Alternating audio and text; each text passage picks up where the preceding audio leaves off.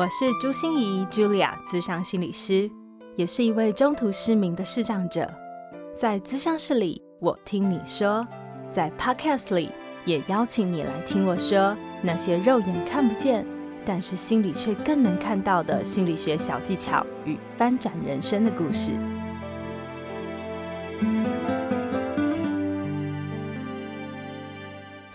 亲爱的大家，欢迎收听朱心仪说心里话。我是市长心理师朱心仪 Julia。今天我们这个职人来谈心的单元，要跟大家聊一聊的是运动。我其实哦，坦白说是一个不太爱运动的肉脚，平常也不太关心运动赛事哦。但是这一次，我真的被东京奥运的讯息给淹没了，勾起了我那灵魂最深处的那种热血，都沸腾了起来哦。我好崇拜他们哦！我崇拜的不只是他们的表现这么的好，我更崇拜的真的是我的职业病上身诶。我觉得他们的心理素质怎么可以这么强大啊？在面临这么强劲的敌手的时候，他们是怎么能够越挫越勇啊？在那样子挫折、意外落马的状况之下，他们是怎么能够稳住自己？然后在面临这么大的竞争压力底下，他们怎么能够如常的表现、发挥最好的实力？所以我发现，真的成功最后一里路原来是心诶，不是你的实力多坚强或技能多厉害的问题而已，而是你能不能让你的心理素质撑得住你想要的成功。所以今天我特地为大家邀请到了一位我们视障界里面一谈到运动，无人不知、无人不晓的赖志杰先生，他是我们首次破纪录铁人三项的视障朋友，而且呢，不只是单项运动成绩都非常优异，脚踏车、游泳、跑步。以外呢，他还带领了我们的视障朋友一起到世界杯的盲人棒球锦标赛夺得了连续五次的世界级总冠军，有没有太强大了一点？所以，他到底是怎么样养成自己的心理素质呢？今天就让我们来跟着志杰一起来学学，锻炼自己的心灵肌肉，让自己真的能够撑得住想要的成功。各位朋友，大家好，哎，Julia 好，我是志杰。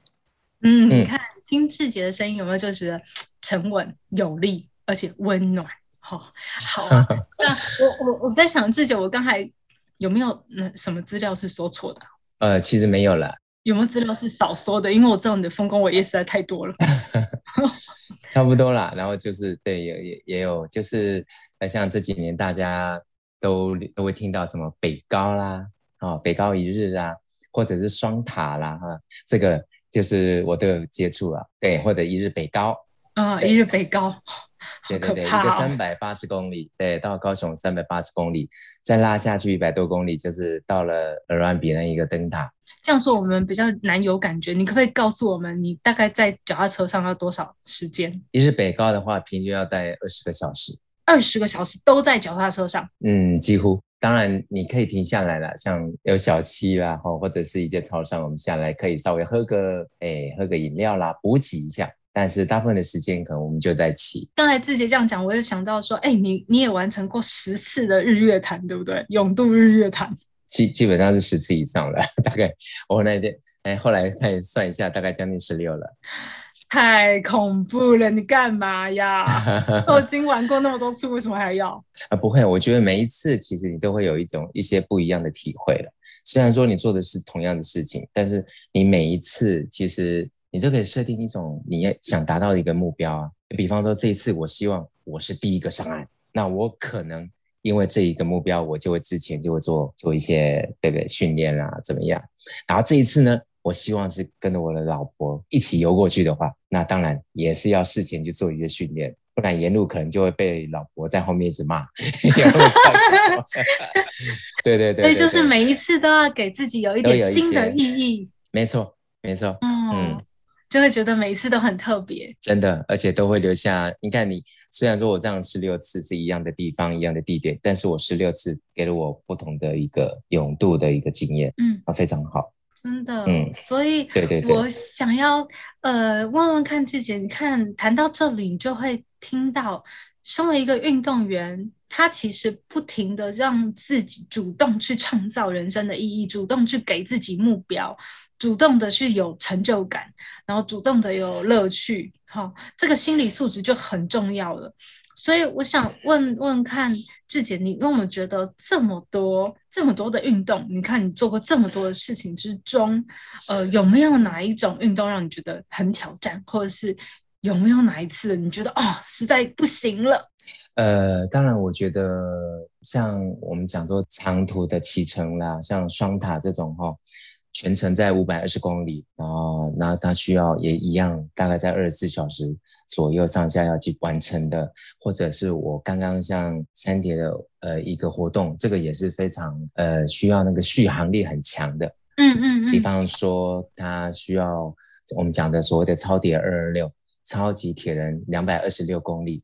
对，他可能一下水就需要三点八三点八公里，等于三千八百公尺。然后一上岸，他脚踏车需要骑到一百八十公里，一百八十公里相当于我们台北骑到台中了。哦、oh.，那这骑完之后，车子一放，你又要去完成一个全马。那这全马的四十二公里怎么样？大概就是台北要到基隆再跑回来。嗯嗯嗯嗯嗯。对，那像这样的话，它的续航力在过程当中，其实你一定会碰到一些所谓的撞墙期。嗯，或者是你觉得说，哇，这个真的是很煎熬。还有我们有一些是天候的关系，这么热，很不舒服，甚至于就是有时候是倾盆大雨，你还是得去完成它。嗯，当然这过程呢、啊，就像你刚刚讲的那种所谓的心理素质。嗯。嗯，我觉得在运动的这个部分啊，有一个很棒的一个回馈是，大家都知道，在运动的过程，其实我们体内会释放一个所谓的大脑的脑内啡这些。嗯，那我们在完成之后，或者是在从事的过程，其实是心情是比较愉悦的。嗯，但是呢，当这个愉悦呢，被那种大量的疲倦感、那种疲劳，或者是那种大量的，哎，那种很很难受的感受啊，就是说那种。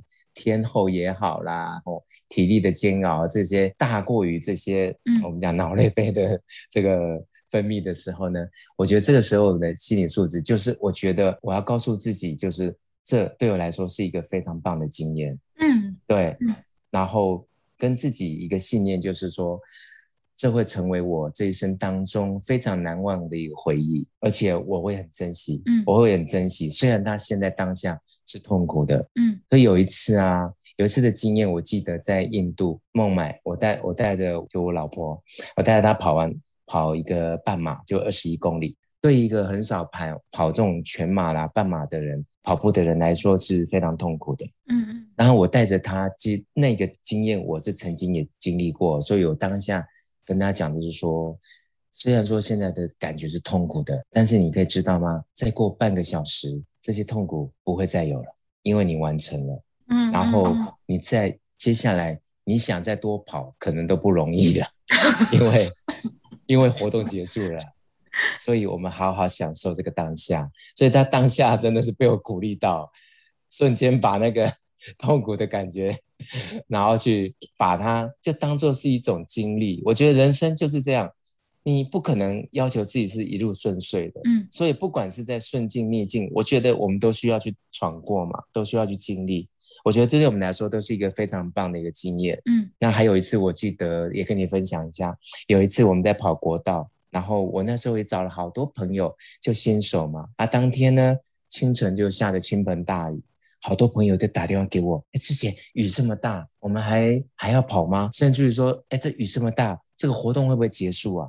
那你知道吗？我那时候就边接电话，然后就在那边要边准备要去起跑点。到了起跑点啊，在那边准备出发的时候，我都跟这些朋友都在讲说，真的活动正常举行，每一个人大家都在期待。起跑的这一个时刻啊，嗯，所以当下那个跟我一起陪我跑的一个教练，竟然跟我讲了一句话，让我也觉得非常受用，就是说，虽然说我们现在你看每个人都是穿着背心、穿着短裤，嗯，但是我们在起跑点准备出发，但是现在天空是下着磅礴的大雨。他说：“你有没有发现，我们的人生其实你有没有办法？很多事情其实是你没有办法去预料的，嗯，你不可能要求我们的前方都是晴空万里。”有可能它也是一个磅礴大雨，但是你需不需要去熬过？你需不要需不需要去经历？你可能还是要走。你只要每往前踏一步，告诉自己，你就离终点更进一步。所以这句话一直让我觉得很受用。所以我觉得我听到志杰这样讲，我就觉得运动真的是一种人生智慧耶，它会在里面锻炼出你好多的人生智慧。像我自己学心理学里面，在教大家心理韧性的时候，嗯、我就常常会说有一句很重要的养心咒语，就叫做“一切都会过去，所有的事都是暂时的”。哎，真的真的，对不对？然后我就觉得、嗯、哇，运动员。对，你们就会告诉自己说，一切都会过去。我现在是苦痛，我现在是很啊、哦，很想放弃。可是，一切都是过程而已。好，这都是暂时的，的嗯，真的。然后那个那个美好的明天都会来。没错，没错。像那个、嗯、我那时候第我我我骑双塔的时候，其实在路上跟我骑的一个。车友一个朋友，他也是一直到高雄的时候，他一直想放弃，因为不止脚痛，那跟屁股屁股可能更痛哦，他也受不了。也真的是，都已经是两半了，还可以变到四半八半，真是很太厉害。对，但是我就跟他讲说，其实呃，我们那时候大概凌晨到了高雄，我就跟他讲说，很快很快的，我们很快就会到屏东了。嗯哦。然后其实再熬一下就就到了，这样。嗯，嗯，其实也是因为这样讲，他说真的是我鼓励哦，不然他真的高雄他可能就要放弃掉了。嗯、我觉得那如果真的放弃，我觉得真的是很可惜的事一件事情了。因为呃，我觉得能够参加一个这样的一个呃，算是对自己或者是对呃自己可能一个人生一个算是一个算蛮不容易的挑战哦。我觉得你真的。你要放弃很容易，嗯，真的，但是你要坚持，你要给自己一个很好的理由，对。对，所以我我我觉得我希望得到这样的一个经验，而且是我完成我的梦想的一个经验，对，嗯、所以这是你给你自己的理由，嗯。没错，嗯、没错。嗯，刚才志杰提到我有环岛的经验，对我也有过一次。你知道，像我这种肉脚也 有有一次环岛骑 骑协力车环岛经验。那时候，对啊，那时候非常振奋我的，也就是这样一句话，他说：“辛苦一阵子，说嘴一辈子。”一定要撑下去，你就可以回来说嘴一辈子。是我做了这样的事，对对对，所以真的是能够持续让自己不放弃，就是你要不停的给自己加油打气，然后也理解自己的痛苦，但是又鼓励自己继续往前进。那种内在对话是很重要的。真的，真的是，就像呃，我有一次，就像我们刚刚讲的，我那十六趟的那个日月潭的横渡经验，我有一次就。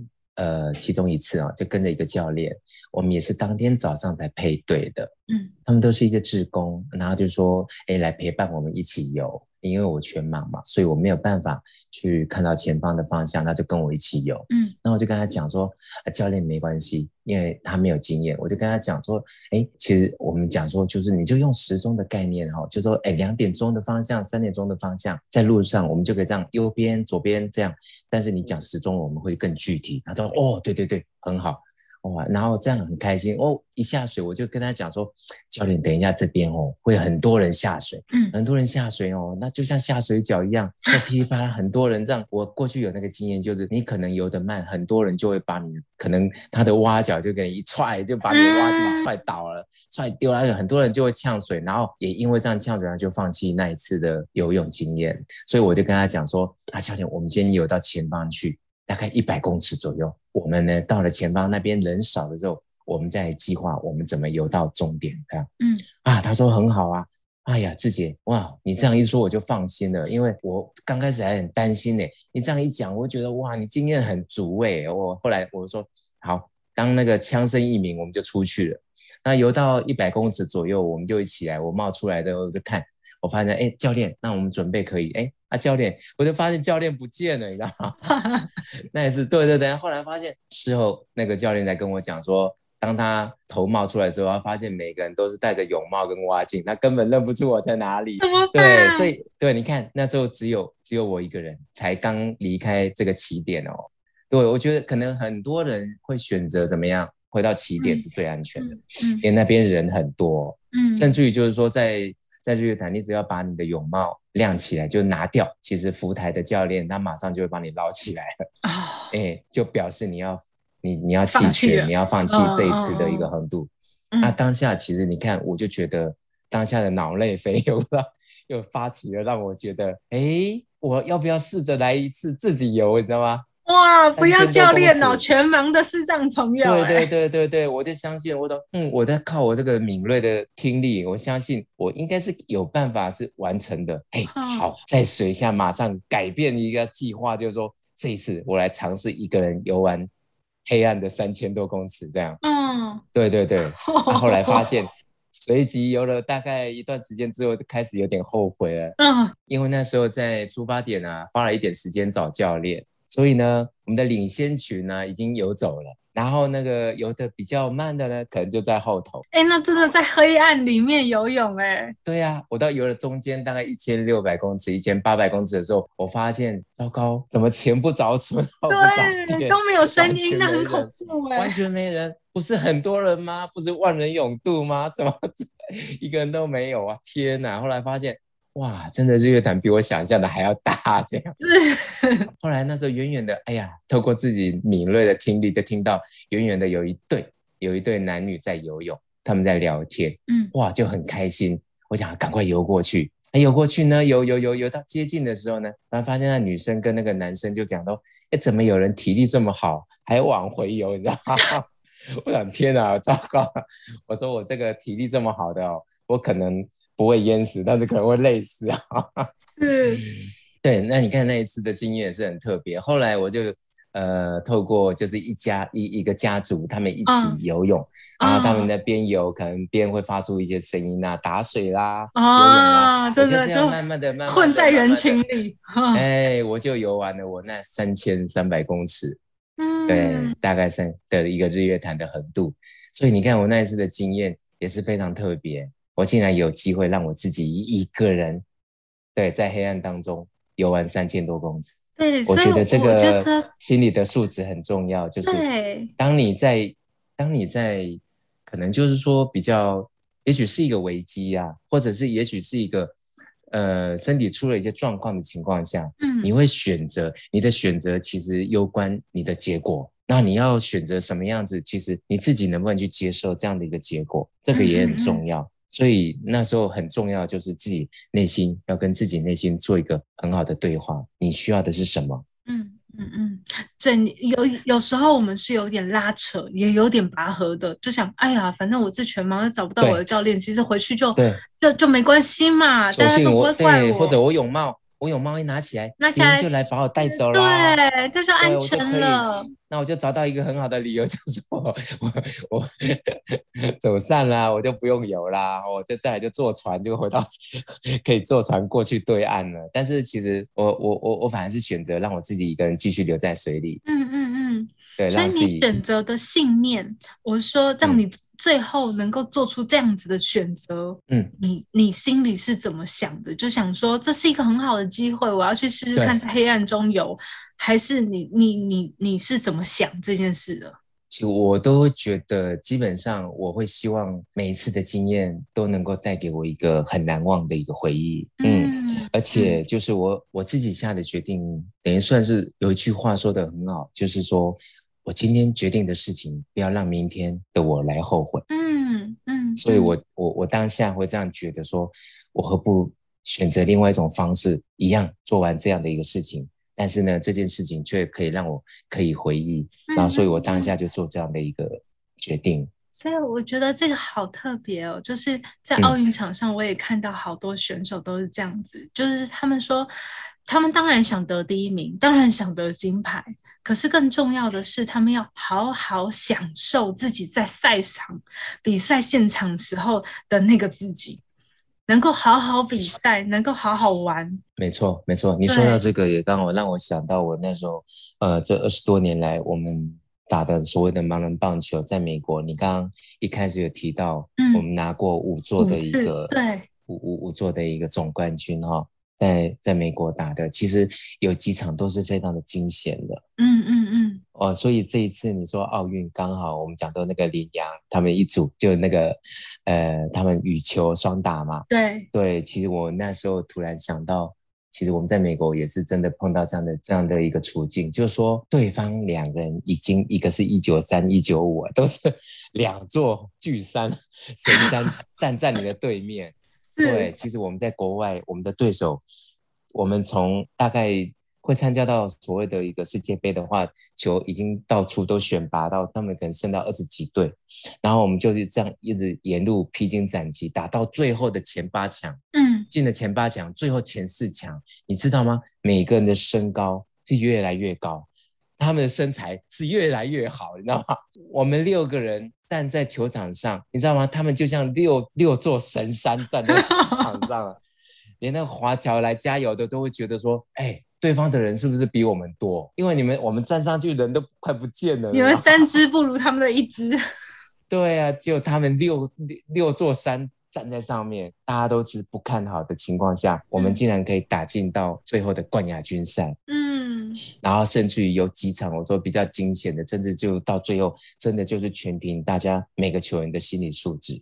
嗯，就有有一个，比方说我们一直垫后，到最后我们只剩下三个人次，在最后一局的上半场，对方只要很轻松的把我们三三个人次解决掉，他们就是稳操胜算，他们就是直接拿金牌走人了。嗯，但是那时候教练跟我说，好好想想，我们在大汉桥。就是我们在台湾的这几个球场，嗯，大家那么努力，在辛苦的集训的这个过程，嗯，然后我们有机会走到这个世界杯的殿堂来，嗯，他说志杰，好好打你每一颗球，嗯嗯嗯，我们好好享受，得失心不要放太重，嗯，他觉得就是，他让我们基本上就是可以好好的享受当下，嗯嗯嗯嗯，对，我觉得，所以当然每一个球员，不管我们或者是对方，大家都想赢，对。对，但是。只要尽力就好，对，所以我觉得当下我们是稳稳定阵脚的话，一分一分追回来，最后那一场竟然把它逆转胜了，逆转胜，连那个就是华侨都非常的感动，嗯、我们自己啊，当下真的大家真的拥抱啊，那种感觉是非常非常棒的，真的听到也很感动，很感动。我觉得对，所以我我在。在国外，大部分我的棒次都排在第三棒或者第四棒哦。我觉得也是因为我们教练都会在看每一个球员。最主要，真的，你碰到这种所谓的大的赛事的时候，其实心理素质是非常重要的。可能第一棒、第二棒可能都会很强，但是呢，有时候我们讲求好心切嘛，嗯，我一定要把它打出去，打不出去这样，所以有时候第一棒、第二棒往往有可能都会失常。嗯，为什么？刚开始嘛，新的环境，然后大家就是会。希望能够有好表现，那反而就是会哎乱了阵脚。然后为什么到第三棒、第四棒都换我？就是希望我能够把军心拉上来，稳住，稳稳的一打的话，哎得分了。然后第四棒、第五棒、第六棒就觉得有机会了，他们信心就会拉上来了。就反而有时候这样呢，就会一直连连着等人家得分。所以我觉得。呃，一个运动员，我觉得在这个心理的素质上啊，如果能够让自己能很稳、能很稳定的话，遇到大赛事，我觉得都会更稳定。我觉得这听起来就是很真的非常非常重要的心法，就是我们要跟运动员学习的，嗯、就是我们如何珍惜我们的每一次机会，不是专注输赢，而是专注享受，让每一次的自己都发挥到最好。没错，而且这些呃这些心理素质啊，其实真的也会，呃，时候也都会反映在我们的生活当中，嗯嗯，然后也会在在我们的生活当中会做一个，也会有一个很好的发挥。对，所以我，我我觉得这个部分我就会很想问志杰，是第一个是你说对你的生活其他层面也会有影响，当然还有什么影响呢？然后第二个我也很想问说，哎，你像我想想象哈，就是。好多座大山哈，在我的面前，好、嗯，真的，人家人高马大，但我是个小虾米，对，对，那你知道正常人，我说正常人，我们就会自己心里矮了半截，嗯、对，呃，对，对啊，那我所以，嗯，应该讲说，需要你来稳定军心，就是因为正常人应该都会在那个时候丧失斗志。嗯嗯嗯，或者是在没错快要输了的时候丧失斗志，对不对？没错。那你是怎么去训练自己，让自己可以很稳定的，就是在那个当下做出你可以做的最好的表现？你有什么锻炼你自己的，不只是锻炼你的身体肌肉哈，是锻炼你的心理的肌肉的方法吗？嗯、其实呃，就像我刚刚一直提到的，就是。基本上我都会把每一次的活动或者每一次的比赛，其实都会当做是我最后一次。嗯，每一次当最后一次哦。对，因为我觉得说我要好好把握这一次，嗯，不管它是成是败，就是我尽我的能力把我的角色扮演好，嗯。嗯，然后就是因为我我我常常很难讲的，因为我觉得世事无常嘛，有可能我们将来因为会面临到很多不同，不管是事业上或怎么样，也许我们不得不放弃，也许我们喜欢的一个运动，一项运动，或者是我们，所以有可能因为很多情况，我们可能下次没有机会再来参与。嗯，对嗯对，我不可能把很多的希望寄托在下一次，所以我。就会希望这一次，我希望能够竭尽我自己所能，就是把把它去表现好，甚至于就是呃有一种，但是我我突然忘了它的一种训练方法，就是那是一种意向的一种训练。比方说，我站在跳水台的时候，嗯，我都会事先想好，我跳下去我要怎么游，嗯，我跳下去的深度要多深，嗯，我几几个蝶腰我就要上岸。然后到对面，我要用什么方式去转身？我自己先给他想了一遍。嗯，对，我觉得这个对我来说是非常好的一种训练，就是好像我自己先去走了一次。对，我走了一次的话，我我下去，我每一下的动作，其实这个我来过。嗯，这个动作我来过，所以在场上也一样。我我我我怎么得分的？其实我刚刚已经想过了。嗯。所以当然我没想到失分了，哈，我只想到是得分。我觉得我都是先这样讲，这变成反而变成我在运动场上的一个经验。嗯，我觉得这是很棒的一种训练，就是我会让自己知道，呃，比方说马拉松在不平整的地面上，我会让我的脚呈现什么样的一个柔软度，才不会让它去受伤。嗯，我先去想好一遍之后。等一下，我就照这样做。嗯嗯嗯，我不会说，哎呦，这里怎么突然间这样？不会，因为刚刚我已经来过了。我习惯用这种方式，先让自己走一次。所以我带球员在在那个打球的时候，前一晚其实我们已经在饭店也演练过了。嗯嗯嗯，自己我问你，有人教过你这个这就这个方法吗？嗯，我曾经听过这样的理论，所以我后来我就用这种方式，我觉得很棒，所以我就把很多的一些。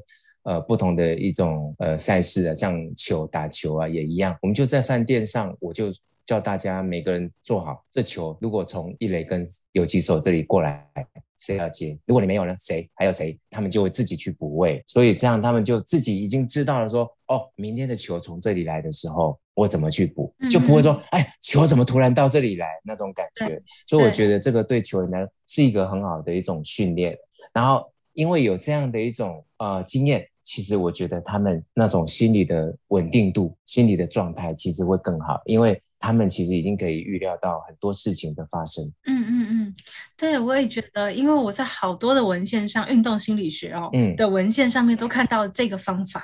对，就是因为脑子其实并不会区分想象与现实，嗯，对他来说，嗯嗯、对脑子的神经反应来说是一样的。所以你说你想象过一次，就觉得自己真的到过了那样一次，没错，是是是真的没错。对，因为对你的脑子来说，真的是一样的事情。对，所以如何让自己因为有过很多次的预演，然后好像比较不紧张，或者好像比较熟练。对，我觉得这个是一个很。很棒的一个方法，也是真的很好，很很就是对我来说啦，是一个很有效的一个方式。那这个方式啊，你有除了运用在你的呃比赛上以外，嗯，你还把这个心理素质也放到其他的地方吗？其实，在生活是在生活上一样啊，因为有其实生活上有时候呃，像家里啊，有时候会碰到一些事情。其实我们感觉上那种就会比较清晰啦，就是我们的条理就比较容易出来。就是说，哎，其实事情那么多接踵而来，嗯，其实我们可以知道一件一件去给它完成，不然你会觉得很凌乱嘛。嗯嗯嗯。然后或者小孩子突然间要做什么做什么，我们觉得哎，就叫他稳稳先等一等等等，有没有什么事情我们有可以的事，等于算是说可以做一些做一些排序的。嗯嗯。对我。就说小孩子也可以从小就慢慢去学习，说真的很多突然间很多事情来的时候，他不会慌，而不会乱。所以我我刚才也在想哎，就是你的脑子里面的预想，因为现在人我们最容易做的一件事就叫瞎忙，真的就是遇到事情你就想要去解决，对不对？然后就每天忙忙忙忙忙，然后忙完了以后就今天到底在忙什么？啊，对对对 对。可是如果你先动手之前，先用脑子去想过一遍，是，你知道你就很有觉知，带着觉知去做每一件事了。对，真的是这样。当然，我觉得这个是需要练习啦啊。对，当我们刚开始当新选手的时候啊，其实一样啊，站到跳台的时候，哎，你脚不由自主就是一直抖啊。嗯嗯嗯。对，我觉得我们也都会经历到这些经历啦。但是我觉得这些经历都变成我们之后很多赛事里面的养分，因为有那些经验，我们知道接下来我们要怎么做。对对，从志杰这里我们学到了很多运动员的心理素质和人生智慧。你有没有任何还想跟我们补充？嗯、有没有令你难忘的啊，或者是还想要分享的一些你觉得很？让你印象深刻的经验，我觉得刚好这一段时间呢，是刚好疫情的关系啊，我觉得很多人呐、啊，其实都会去想到说，好像疫情给了我们很多限制，没有办法去做很多事情。然后我想在这边呢，哎，刚好有这个机会跟大家分享。哎，因为昭玲也担心，我是个运动员，突然间疫情下来之后呢，嗯、我这么大量的运动，对，突然没了之后怎么办呢？其实你知道吗？我们想到一些方法，就是可以让我们继续，因为我们我我我这边靠近那个河滨嘛，哈、嗯，河滨公园，对，当它还没有管制啊，其实我们也没有去群聚，我们就是可以，呃，而且带着小孩子，他骑一台车，小朋友骑一台车。然后昭林呢，他就到了外面 U-Bike 去去租了一台车，我就用一条绳子系在那个昭林的腰带，哎，然后旁边的一条绳子就在他的腰旁边，我就这样跟他们一起跑。所以有没有发现，我跑步还是没有因为疫情然后而减少？所以我朋友很多人都说，哎。哦，你怎么还是可以跑啊？对，跑的当然方式不一样，我还是戴着口罩啦，大家都戴口罩。但是你想想看，我们都还是在疫情当中，还是可以维持自己原来的一个习惯，然后再跑步。也因为这样，我发现我竟然牵着一台车哦，就就是昭玲骑车，然后我我在旁边跑，我这样也可以跑一个半马，二十一公里，真的是太厉害了。所以我觉得想说，刚好利用这样的机会跟大家分享，就是真的，你要放弃一件事情啊，只需要一个理由。嗯，但是呢，你如果想坚持一件事情啊，你可以找到一百种方法。没错，没错。对对对，所以我觉得在这疫情当中跟大家分享的最后一句话就是，其实没有绝望的处境，嗯，只有对处境绝望的人。嗯。真好，嗯、没有绝望的处境，只有对处境绝望的人。没错，对，所以，所以我觉得志杰刚才说的很对。如果我们真的想做一件事，我们可以找到一百种方法。可是，就是那个有时候自己也会很想放弃，很想偷懒，然后或者是不想坚持，面对这么大的压力，觉得好灰心，或者是一再挫败，会觉得啊，就输了，输了，输了，算了，算了。对，你只需要一个理由，给自己一个理由，你就可以放弃掉了。对，其实轻轻松松。可是你看，我们今天从志杰身上学习的第一件事，就是我觉得我们要如何珍惜我们每一次的经验。你要把每一次的经验都当做可能是你的人生最后一次有经验到这样，不管是快乐还是痛苦，对不对？所以你就会竭尽所能去享受当下。真的对对，所以第二件事情就是你不要呃一直专注在输赢上面，更要专心的是。在当下里面，我可以享受我的过程。然后第三个是，我觉得志杰分享一个很好的方法，脑子要在手脚前面，嗯、请你善用你脑子的力量。好，先让自己心里排演一次，帮自己做更好的心理建设，也帮自己的身体做好更多的预备，然后你就可以更稳定、嗯、更有信心。真的，没错，真的非常谢谢志杰。谢谢你带给我们这么多的，我觉得是每一个人，我们大家在现在尤其都需要的心理素质。非常感谢志杰，哦、谢谢，谢谢也祝福大家。心念转关，生命无限宽。本节目由 Growth in Tech 的伙伴 Tiffany 共同制作。如果喜欢我的节目，邀请您帮我按下订阅，并留下五星评价与评论。如果想要了解更多我所分享的内容，节目的说明栏中都有我其他频道的资讯哦。